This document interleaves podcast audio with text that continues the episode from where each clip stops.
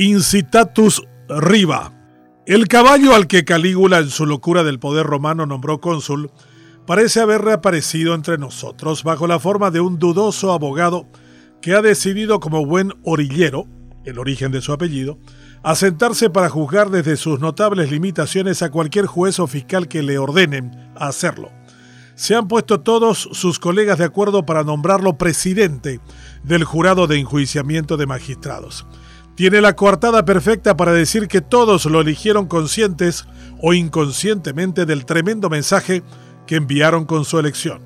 No solo a los que deben ser juzgados por el noble bruto, sino a la sociedad toda que mira impávida cómo terminan por destrozar por completo una institución cuya trascendencia era muy distinta a la actual cuando redactamos la Constitución de 1992.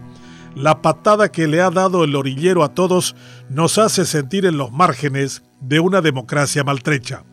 Algunos dirán que el jurado no podría reflejar otra cosa que la decadencia de la justicia en el país. Los profesores, abogados, legisladores y ministros de corte que lo integran no pretenderán ser diferentes a los resultados que hemos tenido hasta ahora, donde la impunidad ganó la batalla contra la corrupción. Los argumentos torpes y ofensivos de algunos que ocupan y culpan al reglamento que los fuerza a elegir a una bestia no son de recibo. Tenían muchas opciones, pero escogieron la peor de ellas. El noble bruto no tiene la culpa, dirán algunos, pero el hecho de haberse prestado a ejercer una actividad para la que no está preparado es un primer acto de corrupción por el que debiera ser juzgado.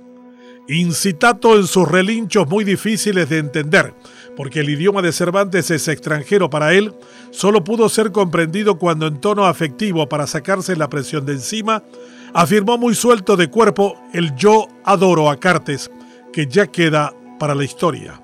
El corcel se asegura con eso el apoyo político agradecido a quien lo colocó en el cargo desde su atalaya de significativamente corrupto que le indilgó el gobierno de los Estados Unidos, que desde esta semana ya tiene la compañía de otro expresidente, el panameño Varela, quien se suma a la lista que tiene entre nosotros casi un equipo de polo.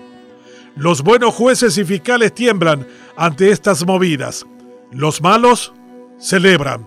Tienen a uno de los suyos para protegerlos y como con González Daer están listos para festejar las violaciones a las normas con gran jubileo.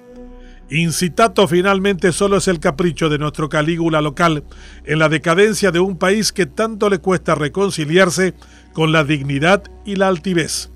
El orillero no es el primero tampoco, pero se une a la lista de quienes a lo largo de nuestra historia decidieron no solo relinchar, sino acometer a coces cualquier intento de consolidar una república. La decadencia se fortalece por este camino y la necesidad de contrarrestar el avance incontenible hacia el abismo se vuelve un acto heroico de todos. No es poca cosa ver horadar nuestras instituciones ante quienes con estos actos nos aíslan más del mundo donde podría estar la única opción de nuestro crecimiento. Perdemos en el camino entusiasmo, confianza y responsabilidad, donde el montado orgulloso nos somete a una serie de relinchos y patadas dignos de un estado de desarrollo precoz ni se animen a juzgar a ninguno de los suyos, incluido su padre envuelto en una denuncia de corrupción o a atender a alguna pareja víctima de algunos coces de circunstancia. El orillero Rivas nos ha traído esta semana un golpe de realismo.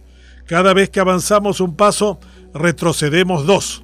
Es la dinámica de este baile decadente que no se asemeja ni a la danza del caballo de paso peruano, y menos aún a los corceles de Viena, que nos regalan algo más armónico y digno.